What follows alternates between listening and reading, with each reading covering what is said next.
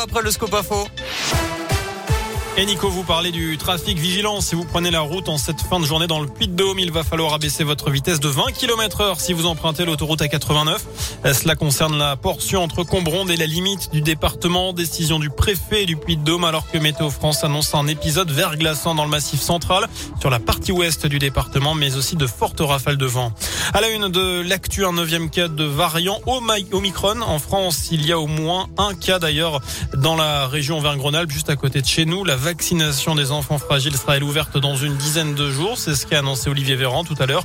À noter que le nombre de classes fermées à cause du virus a été divisé par deux en une semaine dans le pays.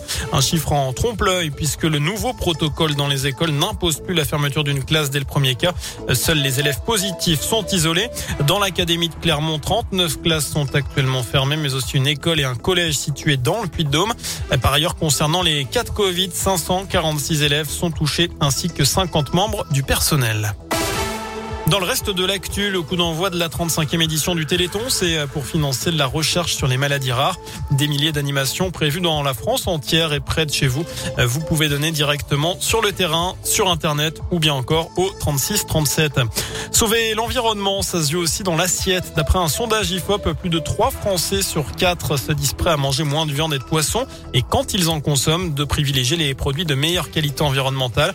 Près de la moitié des Français mangent plus de produits végétaux depuis deux ans. Le bio, lui, marque le pas. Les sondés ont moins confiance en l'appellation. 9 sur 10 trouvent également que c'est trop cher. Du sport et de quoi vibrer pour les équipes auvergnates ce week-end. Ça commence dès ce soir en Pro de basket avec la JAVCM qui reçoit Saint-Chamond à 20h. Demain en rugby, la SM accueille Biarritz à 15h et puis de la Ligue 1 de foot. Ce sera dimanche pour Clermont qui joue à 15h du côté de Montpellier. Les joueurs de Pascal Gastien seraient bien inspirés de faire un résultat dans les héros, eux qui n'ont plus gagné depuis le 16 octobre dernier en championnat. Ils sont actuellement 17e, un point devant Bordeaux. Notez qu'en raison de la météo, le district du foot du Puy-de-Dôme a décidé de reporter l'ensemble des rencontres prévues ce week-end. Une neige qui va permettre l'ouverture officielle de la station du Mont d'Or demain et dimanche. Les stations de Superbest et de Chastrex-Sancy se préparent à ouvrir vendredi prochain. Enfin, Nico, euh, ça nous est tous arrivé hein, de vouloir attirer l'attention de notre ex après une rupture, j'en suis sûr. Oui, c'est vrai. Eh bien, cette américaine a fait fort en s'inventant un faux mariage. Elle a sorti le grand jeu, robe blanche, maquillage, coiffure et même le faux mari.